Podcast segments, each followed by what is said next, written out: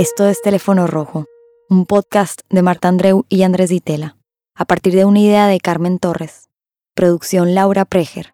Grabación, edición de sonido y producción Mercedes Gaviria. Auspiciado por el programa de cine de la Universidad Torcuato Ditela.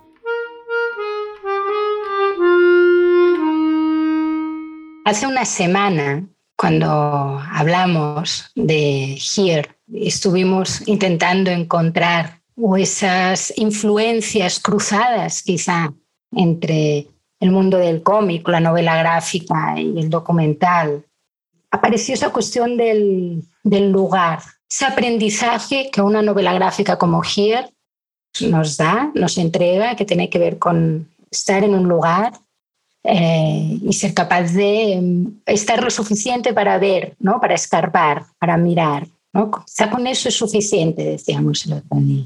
Hay algo de, los lugares y las imágenes, de los lugares, las imágenes pintadas, pero también las imágenes filmadas, que inevitablemente tienen que ver con la idea de experiencia, que me hicieron pensar en, una frase que aparece precisamente en otra novela gráfica eh, de Peter Kapper, K-U-P-E-R, Oaxaca, que bueno, no deja de ser un diario de una experiencia vivida, es un diario pintado que se publicó en el 2006, en el que en el prólogo el autor, Peter Kapper, dice, refiriéndose al objeto, ¿no? al el diario de Oaxaca mismo, dice, es el resultado de estar en el lugar adecuado en el momento equivocado.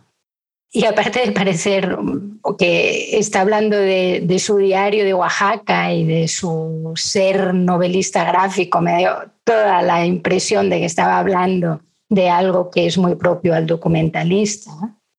Eh, me hizo pensar también en otra novela gráfica que el otro día cruzaba nuestro encuentro y lo atravesaba como una novela gráfica, además como un objeto artístico y cultural mm, fundacional, mucho más allá de, su influencia dentro del mundo de la novela gráfica, o también del relato en general y de la memoria, como es Maus, esa sensación de esas historias que tienen que ver con estar en un lugar que es adecuado porque es el lugar en el que estás, es decir, no estás donde estás, ¿no? Pero quizás en el momento equivocado. Maus de Art Spiegelman, de eso estamos hablando, eh, fue la novela gráfica que a mí me hizo, no sé, ver con otros ojos la historieta o el cómic, ¿no? Porque eh, eh, Mouse fue publicado originalmente en la revista que llevaban Art Spiegelman y su mujer Françoise Mouly, que se llamaba Raw, ¿no? R-A-W, crudo, donde apareció por primera vez Mouse y donde también apareció por primera vez Here o Aquí de Richard Maguire, de la cual estuvimos hablando la vez pasada. Entonces, a decir verdad, yo leí primero Raw y ahí me encontré con con las páginas de algunas páginas de Mouse que fue publicando Spiegelman. No recuerdo haber leído aquí en ese momento, pero sí eh, Roy. Eso me llevó a descubrir inmediatamente el primer libro, la primera publicación. Mouse salió en dos libros. Y 20 años después, Spiegelman, que vivió hasta ese momento bajo la sombra del padre, y hay unos dibujitos muy divertidos que ilustran esa especie de monumento que es el padre, del cual es imposible salir debajo de la sombra. Después de publicar Mouse, que es la historia del padre fundamentalmente, la madre también, pero narrado por el padre, porque la, la madre había muerto. Ambos, padre y madre de Spiegelman, fueron sobrevivientes de Auschwitz y, increíblemente, ¿no? Sobrevivieron ambos, pero después Anya, la madre, se suicidó. Spiegelman dice que una vez que publicó ese libro o esos dos libros que fueron, como vos decías, Marta, un fenómeno inesperado, así como que trascendió totalmente las barreras del cómic y hasta el tema del, holocausto, de los campos de concentración, y se volvió como un, relato fundamental de, nuestra cultura. Veinte años después, él vivía ahora bajo la sombra de Maus, o sea, la sombra del padre había sido reemplazada por la sombra de Maus, de la cual nunca pudo salir. ¿No? Eh, intentó hacer algunas otras eh, historietas, nunca tuvieron el mismo impacto que Maus. Y 20 años después publica este libro que tengo acá entre las manos, que se llama Metamaus. Metamaus viene a ser un libro sobre cómo se hizo Maus, por qué se trata del holocausto y por qué son ratones los judíos y por qué fue hecho en el formato de historieta o cómic. Y eso es un libro fascinante. A mí personalmente casi supera el interés al propio Maus, pero eso es una deformación mía que tengo por los libros laterales, por los libros subsidiarios, por los fenómenos acerca de o el detrás de escena de. Eh, por ejemplo, hace poco leí El origen del Doctor Faustus de Thomas Mann. Thomas Mann tiene un librito donde explica un poco cómo creó esa novela que debe ser fundamental y que algún día leeré, que se llama Doctor Faustus. O sea, no leí Doctor Faustus, leí los orígenes del Doctor Faustus. Y eso un poco me define. Entonces, MetaMouse es algo parecido. Muestra sus eh, bocetos, eh, las referencias, eh, explica un poco todo. Es para que nunca más le hagan ninguna pregunta sobre Mouse. Porque él cada vez que sacaba un libro nuevo, los periodistas decían, bueno, bueno, pero vamos, eh, vamos a Mouse. y, entonces quería dejar todo por escrito para que no haya ninguna pregunta más. Fíjate que el otro día, eh, hablando, hablando precisamente de Here, ¿no? del aquí, de Richard Maguire, apareció la referencia de, otro, de otra novela gráfica, en ese caso de estas eh, novelas gráficas silenciosas, ¿no? que no cuyo sentido y cuya profundidad o cuya reflexión, cuya, narración pasa por solamente por el dibujo y no por las palabras. Y citamos de pasada precisamente los em, emigrantes de Shaun Tan, de Arrival. Y ahora que te escuchaba con, el, eh, con esa existencia del MetaMouse, esa cara B, ¿no? ese, ese objeto que delata todo lo que rodea el universo de Mouse, recordé que Tan, unos años después de escribir, de dibujar, más que escribir, sí, de escribir en sentido amplio, ¿no? de, eh, crear de, uh, Arrival o Inmigrantes, em, hizo un libro hermoso que se llama Esbozos de una tierra sin nombre en el que hace exactamente lo mismo. Eh, Emigrantes de Shauntan es una exploración poética que en el fondo, en lugar de intentar contar una historia, diría que intenta transmitir una emoción, que es la emoción del que llega, del extraño, del que tiene que encontrar un lugar en una tierra nueva. Es un, objeto con una melancolía pesante eh, y al mismo tiempo no sé, extrañamente ligera, ¿no? Es decir, hay cierta benevolencia, hay cierta, bueno, hay una gran dosis de humanismo, a pesar de, eh, de esa dosis también de realismo, ¿no? del desencaje. Y curiosamente, hay algo en estos gestos reflexivos, ¿no? Estos objetos colaterales, en estos casos siento que, que tuvieron que existir en forma de un segundo libro, ¿no? Y que las gentes fetichistas disfrutamos una barbaridad, ¿no? De, por partida doble, porque si te, si te gustó Mouse o The Arrival, ahí tienes una segunda, ¿no? Una segunda parte y encima es mirar entre bambalinas, ¿no? Ver, ver,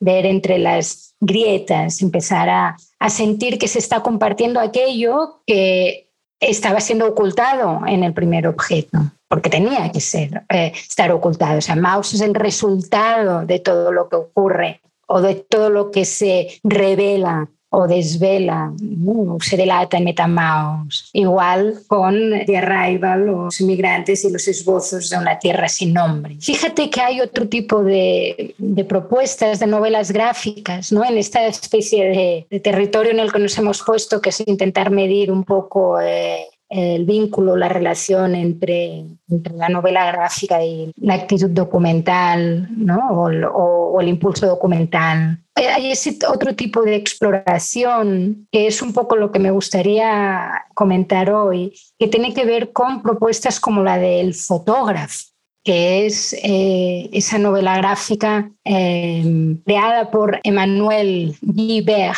eh, a partir de las experiencias vividas por un fotógrafo que, bueno, se embarcó en una aventura en el 1986 siguiendo una misión humanitaria de una delegación de Médicos Sin Fronteras, ¿no? que iban desde, armaron una caravana que iba desde Pakistán hasta el corazón de Afganistán. Y este fotógrafo, Didier Lefebvre, se fue con ellos y capturó mm, fotográficamente eh, todo ese periplo y al fotografiar todo ese periplo daba cuenta de la guerra entre soviéticos y mujahidines en el territorio afgano en los años 80. Eh, bueno, entonces obviamente fotografió hospitales improvisados, fotografió eh, la relación con los guías, las penurias del viaje, la falta de comida, de agua, los, los caballos que se mueren, no angustia, miedo, pero también encuentros fraternales, también las risas, ¿no? había un poco esa voluntad y necesidad de capturar toda la experiencia. Lo que hace Emmanuel Guibert en esa, en esa novela gráfica que, digamos, entregó primero en, números, digamos, separados y que ahora uh, conforma todo un, un, volumen, era recopilar todo este periodo. ¿Por qué de repente me parece que hay algo interesante en relación a este objeto y, el, y, eso que estábamos comentando, ¿no? Ese, esas historias como Maus y ese segundo libro que viene a ser una reflexión en torno a Maus, ¿no? o esa historia como de Arrival o los inmigrantes, ese segundo libro que viene a ser una reflexión en torno a los inmigrantes. Me da la sensación que hay ah, propuestas como el fotógrafo que tienen un poco la capacidad de ser las dos cosas al mismo tiempo. Es decir, que cuentan la historia y al mismo tiempo lo hacen desde una distancia, que es la del narrador, que no vivió eso, sino que lo escuchó. Digamos, está ese fotógrafo, Lefebvre, que es el narrador que le cuenta a Guibert, que traduce toda esa experiencia de otro en, en dibujo, pero no solo en dibujo. Hace algo, y para mí aquí es donde viene un gesto el gesto reflexivo y profundamente documental, que es lo que, eh, lo que me parece, digamos, bueno, interesante eh, em, comentar y que, me gustaría escucharte al respecto, que es la introducción de las fotografías, y no solo las fotografías, sino incluso los negativos y aquellos negativos que están tachados, ¿no? porque no sirven, pero pero no sirven, pero así, aún así los vemos debajo de la cruz, introducir todo ese proceso creativo o vital dentro del objeto. Es decir, es como si Maus, en lugar de ver el resultado de la reflexión y después la reflexión, el resultado incluyera la reflexión, ¿no? incluyera ya el proceso de trabajo, incluyera un poco eh, esas decisiones, incluyera un poco eh, la, la pista de que eso que estamos viendo es una historieta y al mismo tiempo es la realidad. ¿no? Son ratones, pero al mismo tiempo son personas. ¿no? Son, eh, es, un, es, una historia de aventura, a lo tintín, además, eh, pero de vez en cuando se les recuerda, ojo, que esto eh, ocurrió y más que ocurrió, esto ocurre. ¿no? Hay como una, una pátina de, eh, de verdad que se hace muy cruda, que se hace muy palpable. Es, muy buena la, el pertinente la, referencia que haces a, a Tintín del gran Hergé, porque Guibert eh, deliberadamente usa un estilo del llamado ¿no? dibujo blanco, muy belga, de, este tipo de, realismo, entre comillas, eh, de aventuras es decir, que caracteriza los dibujos de, Hergé, donde Hergé en las historietas de Tintín se documentaba muchísimo sobre los fondos, sobre cada ambiente, cada país, cada lugar, los uniformes, ¿no? Entonces me parece que en, en, eh, en Guibert, en el fotógrafo, está eso, pero llevado a la paradoja que combina, hay de pronto una página entera que son solo dibujos y una página entera que son solo fotografías, pero las fotografías o a veces inclusive los contactos, es decir, serían los negativos, están incluidos, eh, pero son como viñetas de cómic. Eh, y de pronto empieza a mezclar. Entonces puede haber tres viñetas con dibujos y cinco viñetas con fotos, etcétera, etcétera. Spiegelman, en el fondo, había hecho eso mismo en Mouse. Es decir, si bien se quedó con mucha tinta en el tintero, literalmente, para hacer 20 años después MetaMouse. En la propia mouse, yo hojeándolo esta mañana, me, sorprendía eh, la cantidad de tiempo, o mejor dicho, la cantidad de páginas y viñetas dedicadas al presente. Es decir, ¿cuál es el presente de Mouse? Son los encuentros y conversaciones entre Art Spiegelman, o sea, el, narrador, y su padre, que vive eh, fuera de, Nueva York. Spiegelman vive en Nueva York y va a visitarlo, básicamente con el objetivo de, sacarle la historia. ¿no? De pronto hay cinco o seis páginas de, solo de eso, de, la vida cotidiana del padre, de sus peleas con, la, la nueva mujer, se llama Mala, y donde aparece también una cuestión muy interesante, que él, si va a, representar a su padre tal como él lo ve, su padre se parece un poco a la caricatura del judío avaro que proponían los nazis. Spiegelman habla con Mala, la mujer actual del padre en el momento del relato, en el presente, donde se, se plantea esta cuestión, ¿no? De si, si no se parece la visión que él está dando del padre si no se parece demasiado a la caricatura nazi del judío avaro. Y ella le dice, pero nosotros, ella también es sobreviviente del holocausto, a propósito, y se mueven en un ambiente de que son todos de esa edad judíos sobrevivientes del holocausto que emigraron a Estados Unidos. Y le dice, todos nuestros amigos estuvieron en los campos. Nadie es como él. Entonces, eh, hay una cuestión de qué, qué, cuál fue el efecto del campo de concentración, la experiencia del campo sobre Vladek, que es el padre de Spiegelman. Fue el campo que lo convirtió, la experiencia en el campo y la guerra que lo convirtió en avaro, en una persona que se está siempre cuidándose, que, es eh, como que impera siempre la supervivencia del más apto, digamos, todo eso, o al revés, es el hecho de que él era así antes de la guerra, antes de los campos, lo que le permitió sobrevivir.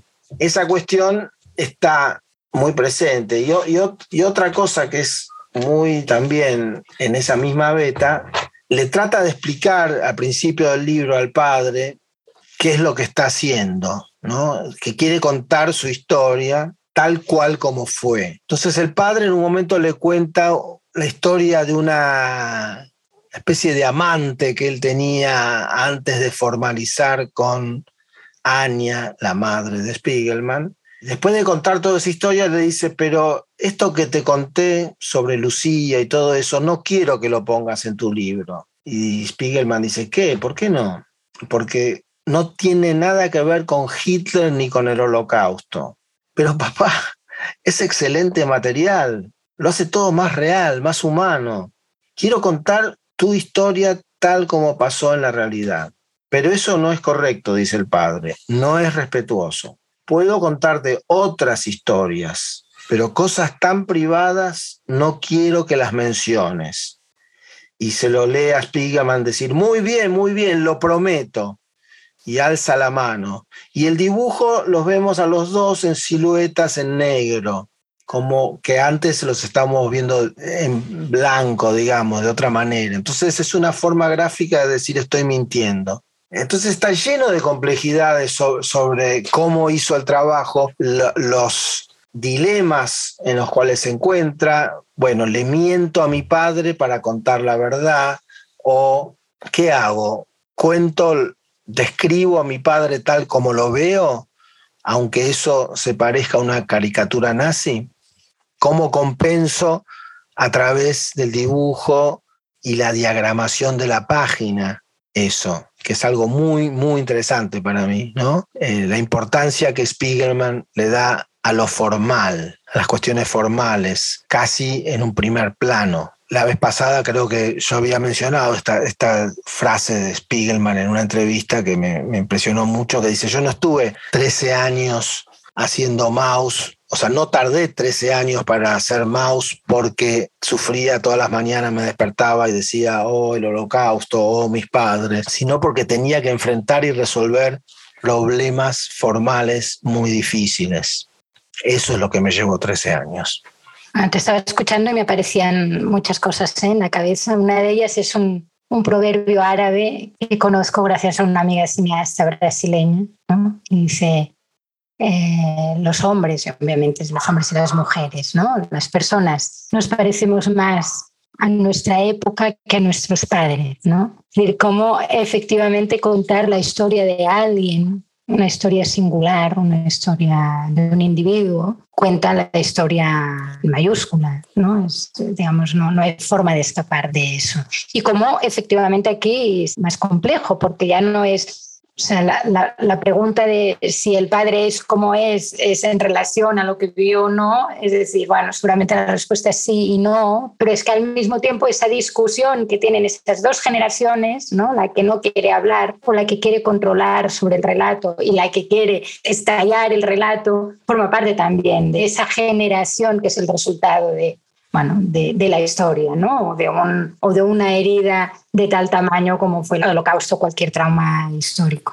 Pero al final, si, si nos preguntamos otra vez, no esa cuestión de este tipo de decisiones que son tan particulares de la historieta, son tan particulares del autor en concreto y también del lenguaje, ¿no? el lenguaje de la historieta o de la novela gráfica, al final remite totalmente a algo que para mí es profundamente documental y al final si estamos hablando de estas obras, creo que a veces lo que induce puede inducir al error es que, menos a mí, yo, yo no las considero documentales por el hecho de que hablen de algo que aparentemente es verdad. Porque además mm, ahí estamos confundiendo, creo, la verdad con la realidad, es decir, es algo que ocurrió. Pero para mí lo que, el esa actitud, esa característica documental que tienen, no tiene tanto que ver con eso, sino por cómo el, el, autor se relaciona con, ese, con, con, esa materia. Y yo puedo pensar, por ejemplo, en esas novelas gráficas de Joe Sacco, ¿no? sobre Palestina, el conflicto de los Balcanes, ¿no? horas de... y que son mm, eh, objetos maravillosos, ¿eh? pero para mí es periodismo. No sé si eh, estarás de acuerdo con eso, ¿no? Pero es periodismo porque todo el foco está en contar la realidad. Mientras que esto que estás describiendo o esto a lo que nos estamos intentando explorar tanto en el Here de Richard Maguire como Mouse, como ahora en esa introducción del fotógrafo, que quizá después podemos volver un poco más. Hay algo que es profundamente documental, que es, eh, no se puede dar a ver lo mirado sin exponer el lugar desde donde se mira. ¿no? Encuentran, cada uno a su manera encuentra la manera de exponer eso, de delatar eso, de delatar el lugar desde donde se está mirando. Y para mí eso es lo que los hacen, no solo documentales, sino profundamente políticos, porque, se, porque quien habla se está exponiendo y está tomando posición. Otra manera de entender eso para mí es, no siempre pasa por un, incluir un yo en lo que se dice.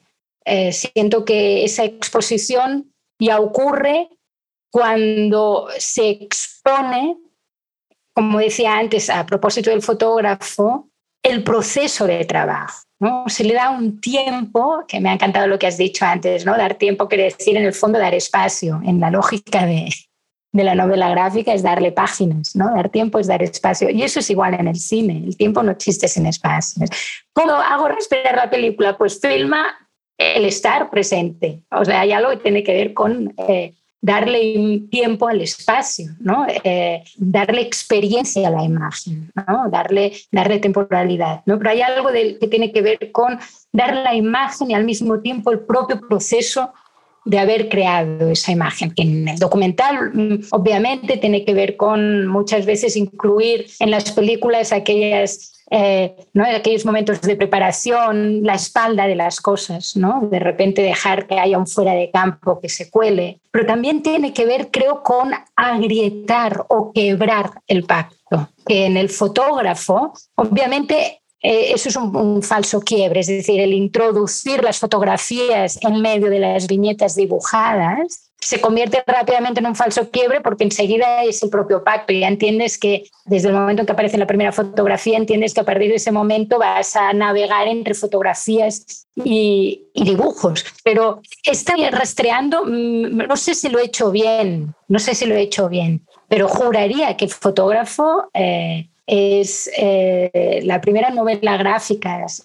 Seguro es seguro que me estoy metiendo en un problema, pero seguramente hay algún, algún objeto que lo ha hecho antes, así en el under o en fin, o en el fanzine, desde el fanzine, o sea, seguro que hay algo ahí que se me está escapando, ¿no? Pero a nivel mainstream, déjamelo decir así, el fotógrafo, por lo que he podido rastrear, es fundacional de la misma manera que Maus es fundacional en la lógica del, de la autobiografía, ¿no? De esa autobiografía dentro de la novela gráfica y que después podríamos tirar del hilo y, y empezar a sacar títulos deudores de ese gesto. ¿no? Pero esa cosa del fotógrafo, de introducir esa imagen cuya naturaleza en principio no tiene nada que ver con lo que esperamos al abrir una novela gráfica, para mí hay algo que es muy interesante y es que, de nuevo, uno podría deducir que aquello que hace que este gesto sea documental es porque es una fotografía y por lo tanto es una garantía de verdad. ¿No? La fotografía como garantía de que aquello que, veo ocurrió. Pero para mí lo que es eh, potentísimo en esta propuesta es que no la usa para nada desde ahí. No es un elemento que él trae a la historieta para demostrar que no se inventa nada, sino que lo convierte en, en. ¿no? La historieta se, se narra desde ahí. Hay como em, una realidad aparece creada, por un lado, dibujada, y que es como que se obliga al lector a que la contraponga a la crudeza de la experiencia, ¿no? a esas imágenes en blanco y negro ¿no? de ese hombre que efectivamente va pasando por todo ese periplo. ¿no? Entonces hay algo de ese espacio que se genera entre, ese quiebre, ese mirar las cosas y al mismo tiempo la espalda de las cosas, la sensación de que todo puede ocurrir, la sensación de que hay un relato bajo control, pero al mismo tiempo en cualquier momento la vida se atraviesa y por lo tanto ocurren cosas que no esperábamos y cosas incluso que no deseamos. Esa tensión que se genera desde la caligrafía me parece ah, profundamente interesante y profundamente documental.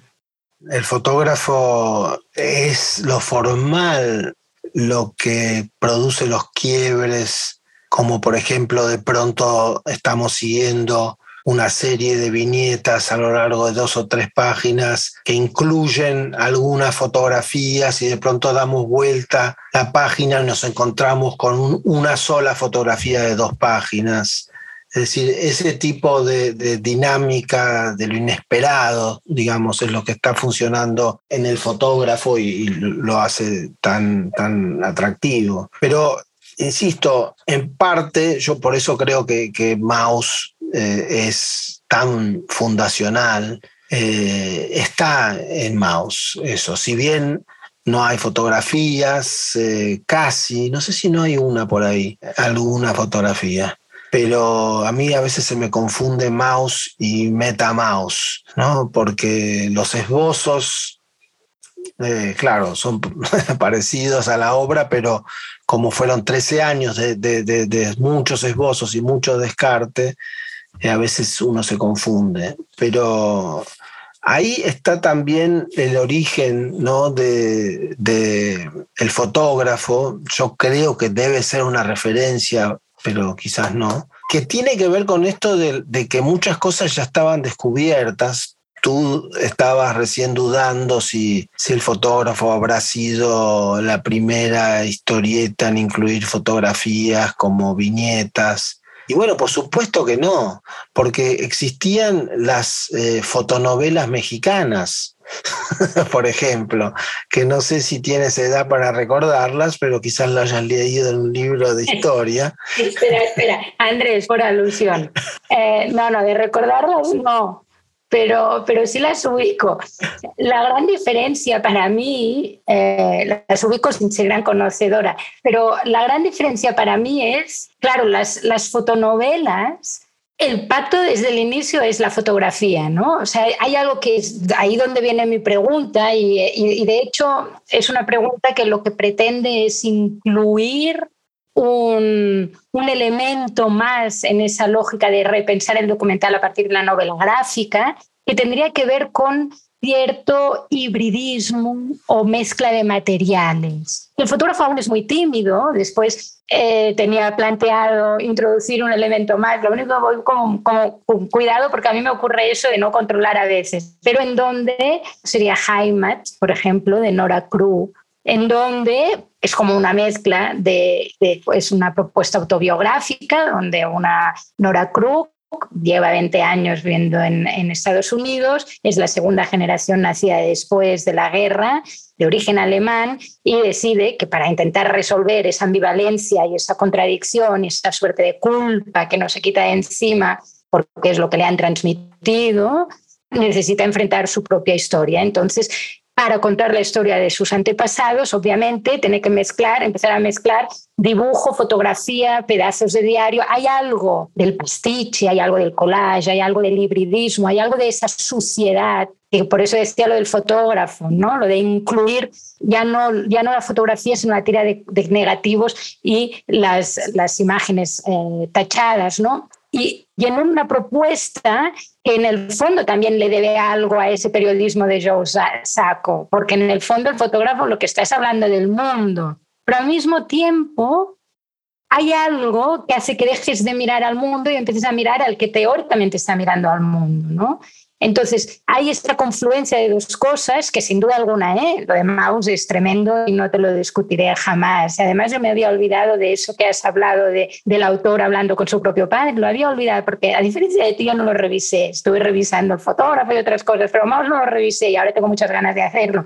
Es que si incluye ese lugar desde donde mira, claro, lo de Maus es, es enorme, pero hay ese, ese elemento palpable, muy matérico, muy de textura, que es empezar a jugar con los materiales. Em, y creo que tiene que ver con algo que hemos venido hablando, tiene que ver con la libertad, que tiene que ver con el ensayo, que tiene que ver con mezclar esos estratos y distintas capas de materiales, que de nuevo nos permiten pensar y repensar el documental a partir de, de la novela gráfica. Sí, eh, cuando hacía referencia a las eh, fotonovelas mexicanas, no era para quitarle mérito a Guibert, sino todo lo contrario. Es decir, ¿quién es que dice que la, innovación está en, lo viejo y no lo nuevo? No, no sé, no sé, no, sé quién será. Lo que sé que sé es que alguien tan grande como Picasso vivía copiando, ¿no? Entonces, si él copiaba. pero descubrir dónde, o sea, usar por qué la, la fotonovela mexicana ¿qué era? Eran viñetas, pero eran fotografías, pero los personajes hablaban a veces con, no sé si con, con globitos eh, como los personajes de historietas o con epígrafes debajo de, la línea, no, no, no, estoy muy seguro. Pero justamente Spiegelman se refiere a las fotonovelas mexicanas en Metamaus, cosa que me, me llamó la atención. Bueno, Spiegelman es un experto, una enciclopedia ambulante de todo lo que es el mundo gráfico. Yo lo, vi en dos ocasiones distintas dando conferencias ilustradas sobre la historia de, la historieta, yendo hasta el medioevo, ¿entendés? O sea, él ve historietas en el medioevo. Inclusive la definición que a él le gusta de, del cómic es una definición que es cartoons, o sea, dibujos graciosos, puestos en story, cartoon story, ¿no? Eh, y story en inglés tiene dos significados. Uno es una historia, un cuento, y un segundo significado que es el piso de un edificio. Entonces, él piensa que esa mezcla de lo espacial y lo temporal es una de las definiciones del cómic, que el cómic se narra a través de la arquitectura, es decir, a través del diseño. Y bueno, de eso se trata en buena medida Metamaus, ¿no? Pero entonces él incluye la referencia a las fotonovelas mexicanas, pero dice, el problema de las fotonovelas mexicanas para mí es que hay un exceso de información. Aunque uno no pensaría eso porque es más simple que las fotonovelas mexicanas no hay. Pero ¿dónde está el exceso de información? En la fotografía hay demasiados detalles. No sabemos cuáles son los importantes y cuáles no, dice Spiegelman. Entonces, eso permite entender por qué él fue hasta esta idea de los animales, de, dibujar a los judíos como ratones, a los alemanes como gatos, bueno, los polacos como chanchos, etcétera creo que los norteamericanos aparecen en un momento al final como perros. Y tú lees eso y te olvidas constantemente de que, los que están hablando son ratones. Son, es el padre, es la madre, son los nazis, es, una historia tan atrapante en sí misma, la historia de Vlade, que el padre de Spiegelman, que te olvidas de todo. Entonces es bastante lógico que te hayas olvidado de que un tercio quizás de los dos libros de, de Maus lo constituyen conversaciones y situaciones en el presente entre Art, su mujer, el padre. Eh, hay, hay, hay, un nivel de, vida cotidiana insospechado, porque el otro tiene tanto peso, y de hecho yo creo que, es un equilibrio formal el que lo lleva a hacer esta representación, digamos, a través de animales, como de ponerse la máscara. De hecho, él, en uno de los dibujos, creo que cuando comienza la segunda parte de Maus, lo vemos al autor, Art Spiegelman, con una máscara de ratón, ¿no? En su tablero de, dibujo, debajo de él miles de ratones muertos, ¿no? Entonces, es un descanso que nos proporciona también la vida cotidiana, los problemas del artista, frente al peso casi insoportable del relato del padre, ¿no? de la experiencia en el campo de concentración, la supervivencia, la crueldad, la deshumanización. Hay algo que él resuelve formalmente todo el tiempo y, después de leer Metamaus es muy interesante volver atrás porque justamente la historia de Maus es tan atrapante que uno se devora las páginas y aunque él hace esfuerzos ingentes por llamarte la atención, por volver a recordarte que estás mirando dibujos de ratones, que se trata de una historia recreada, que tiene muchos problemas en su recreación, que se trata del padre, se trata de un artista que está tratando de contar una historia real, todo lo que estábamos hablando antes. Y él dice que una de las cosas que más lo detuvo fue cómo empezar el relato de el padre en Auschwitz. O sea, todo lo que es la preguerra o mismo los comienzos de la guerra, él lo puede narrar sin mayores dificultades. El padre lo está narrando y Spiegelman lo ilustra de manera en general muy, muy simples y a la vez muy ingeniosas, ¿no?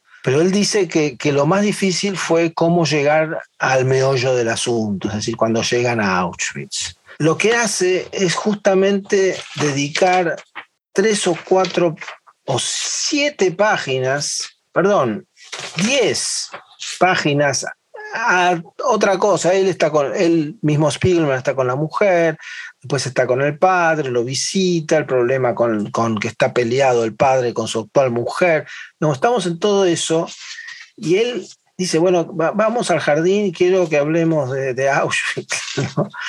Y el padre medio quiere hablarle del, problema con la mujer, que dice que lo trata mal, y, en realidad él, lo interesante es que tenemos la doble visión, es decir, el padre dice que la mujer lo trata mal y, el dibujo de Spiegel cuenta lo contrario, cómo el padre trata mal a la mujer, ¿no? Entonces es muy interesante esa dinámica. Y de pronto eh, dice, bueno, pero ¿puedo preguntarte más sobre Auschwitz? ¿No? Y ahora el padre dice, por supuesto, pregunta cualquier cosa, eh, cuando antes le decía, no, eso no, aquello tampoco. Bueno, ¿qué pasó cuando llegaron tú y mamá? Y todo esto hemos estado, insisto, 10 páginas eh, en Estados Unidos, había tranquila, pequeñas discusiones de la vida cotidiana, y de pronto aparece un dibujo muy chiquitito de un gato es decir, de un nazi, un gato en uniforme nazi, que dice, vamos, Raus, será, no sé. es muy interesante que la traducción de Maus en la Argentina por lo menos la hizo César Aira, es uno de nuestros grandes escritores, le da una dimensión adicional para mí. Y entonces acá hace, en la próxima página, después de que aparece ese pequeño, porque es una viñeta más pequeña que todas las demás, que son de por sí viñetas bastante pequeñas, eh, que aparece de pronto el, el gato con uniforme que dice vamos. Y después vemos algo a lo que se refiere Spiegelman en Metamaus, que es, aquí rompe con el esquema que venía llevando hasta ahora, que son eh, cuatro tiras en general divididas en tres o dos viñetas, y hace algo que pone una, lo que se llama la alcantarilla, ¿no? el espacio en blanco entre las viñetas, más grande que lo habitual en el medio, que separa la página en dos verticalmente y pone los globos de, de los diálogos en, entre entre unas viñetas que se leen verticalmente. Te obliga a leerlas verticalmente porque eh, entre la viñeta de arriba y la viñeta de abajo están unidas por un globo de diálogos. Entonces, lees la situación donde están siempre en el jardín de la casa del padre, Art Spiegelman y su padre, que están hablando, tratando de llegar a ese momento de Auschwitz. Y a la derecha, separados por esta eh, alcantarilla más grande de lo habitual, se ven escenas terribles de Auschwitz, de la llegada de los judíos a Auschwitz, donde primero hay tres viñetas, en la de arriba se los ve todavía vestidos con su ropa, digamos, de calle, con sombreros y vestidos. En la segunda ya empieza a ver algunos desnudos y otros en esa especie de pijama siniestro de, a rayas de los campos de concentración. Y en el tercero están todos desnudos y le pronuncian las terribles palabras al baño judíos. Y el baño, bueno, uno piensa puede ser la cámara de gas, ¿no? Que en este caso no resulta que no lo es, eh, sino que es un baño de verdad, agua fría, pero no gas. Entonces, mientras uno está obligado a leer esa columna a la izquierda, es un poco difícil de escribir estas cosas por ahí, el diálogo aún en, en el jardín de la casa del padre, no puede evitar ver que a la derecha está pasando algo terrible en unas viñetas que son más grandes que las habituales. En vez de ser cuatro filas de viñetas, son tres, por ejemplo, y son más grandes. Pero la historia y la letra te obliga a ir hacia abajo. Y él dice en, Metamaus que fue una forma de como que caigas en la historia. Que por un lado sepas que lo que está narrando es un relato, pero que hay una realidad terrible al lado, aludida. Y a la vez estás cayendo como por una especie de ascensor que, se, se, descuelga y, y caes en un pozo. Y das vuelta a la hoja y ya estás en plena vida de campo de concentración. Ese es mi intento de describir, por ejemplo, una de las estrategias formales de, de Spiegelman. Por eso, digo, él le da tanta importancia y por eso le llevó 13 años dibujar esta historieta. En la introducción de Oaxaca, el diario de Oaxaca, hay, una referencia a una anécdota con Einstein, ¿no? y que se ve que alguien le preguntó a Einstein, ¿dónde está tu laboratorio? Y él señaló la pluma que llevaba en el bolsillo. Hay algo eh, que me parece eh, tremendo escuchándote, ¿no? Es como esa idea que para mí es fundamental en el documental, ¿no? Sentir que la cámara es una herramienta, es una herramienta para mirar, para comprender, para descubrir. Resulta que alguien tan maravilloso como John Berger, que reflexionó muchísimo sobre el dibujo, describe exactamente igual al, lápiz que dibuja. Y quería compartirte un, fragmento eh, de Berger precisamente respecto al dibujo. y dice así, un dibujo es esencialmente una obra privada que solo guarda relación con las propias necesidades del artista. Frente a un cuadro o a una escultura, el espectador tiende a identificarse con el tema, a interpretar las imágenes por ellas mismas. Frente a un dibujo, se identifica con el artista.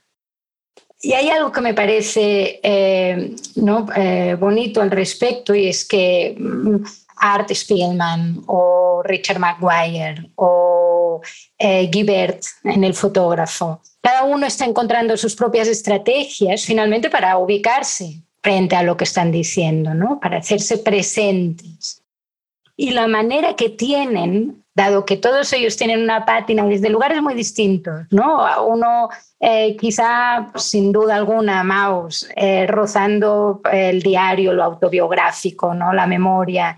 El otro quizá rozando una suerte de poética más abstracta, más conceptual. Y el otro quizá rozando esas aguas que, que a veces ¿no? Eh, se nos acercan, que tienen más que ver con, con cierta fuerza periodística en el sentido más literal, ¿no? Esa cosa de entender no como objetivo, pero sí como consecuencia un poco más el mundo, ¿no? Si uno lee el fotógrafo, eh, entenderá un poco más, un poquito más todo ese caldo mm, que está hirviendo en, ese, en esta parte del mundo, ¿no? Afganistán y, el origen de la guerra, etc. Pero en cualquier caso, todos estos ah, artistas, creadores, narradores, señalan de alguna manera el lugar desde donde hablan, recordándonos ¿no? todo el tiempo que aquello que están diciendo tiene algo de verdad, de verdad en el sentido de recordarnos que esos no son horrores inventados, que esas no son reflexiones que surgen de la nada, ¿no? que hay algo que tiene que ver con, em, con lo que rodea me gustó mucho escucharte porque, claro, eh, de entrada estabas diciendo algo titánico, ¿no? Es convertir en palabras aquello que está dibujado, pero, pero se transmitía muy bien esa idea de, de que no es la historia, lo que se cuenta no es la historia, es todo lo que está alrededor de la historia en realidad. Lo que importa es todas esas decisiones formales, todo aquello que se va colando, ¿no? Bien sea esas viñetas mm, distintas, esas quiebres en el pacto, esas oscuridades, ¿no? esas siluetas que están de espalda, esas discusiones en presente, o bien sean eh, incluso la decisión de que sean ratones, ¿no? Es un gesto brechtiano a más no poder, resumir, reducirles a ese gestus, a esa esencialidad, provocar ese extrañamiento, ¿no? Provocar esa distancia que obliga al espectador a mm, olvidarse por momentos, pero de repente darse cuenta de aquello que está por detrás, ¿no? eh, pero también tiene que ver con esas fotografías que se cuelan, ese hibridismo, ese romper, digamos, esa transparencia, que, esa linealidad, ¿no? esa fluidez que uno se esperaría de todo relato, para ir abriendo grietas por donde entran, eh, ¿no? a lo Matrix, errores en el sistema que nos recuerdan que eso es algo que se cuenta, pero también ¿no? es algo que hay ese sustrato. ¿no? Y hay algo que pasa por, por esos gestos casi de traducción, ¿no? Hay un, elemento que para mí, que bueno, que nos lo podemos dejar para, para otro, para otro día, ¿no? Especialmente en Givert y en Art Spiegelman, creo que también tienen en común, que tiene que ver con eh, ese eh, sentirles como traductores de algo escuchado, ¿no? sentirles como depositarios de algo, obviamente existe porque ellos provocan, ellos preguntan, ellos insisten, pero que de alguna forma tienen que transformarlo de manera que llega a nosotros siendo otra cosa, pero al mismo tiempo nos recuerdan que esa otra cosa es lo que es porque existió, ¿no? Porque existió en ese lugar de origen, porque alguien la vivió. Y en, ambos casos ese alguien no son ellos, pero ese gesto de traducción, ese, ese, utilizar el dibujo como forma de pensar, como forma de descubrir, ¿no? y como forma de existir frente a lo escuchado, me parece que es eh, algo que los acerca mucho a lo que creo que ambos sentimos como la fuerza del documental. Esto es Teléfono Rojo, un podcast de Marta Andreu y Andrés Ditela, a partir de una idea de Carmen Torres. Producción Laura Preger. Grabación, edición de sonido y producción Mercedes Gaviria. Auspiciado por el programa de cine de la Universidad Torcuato Ditela.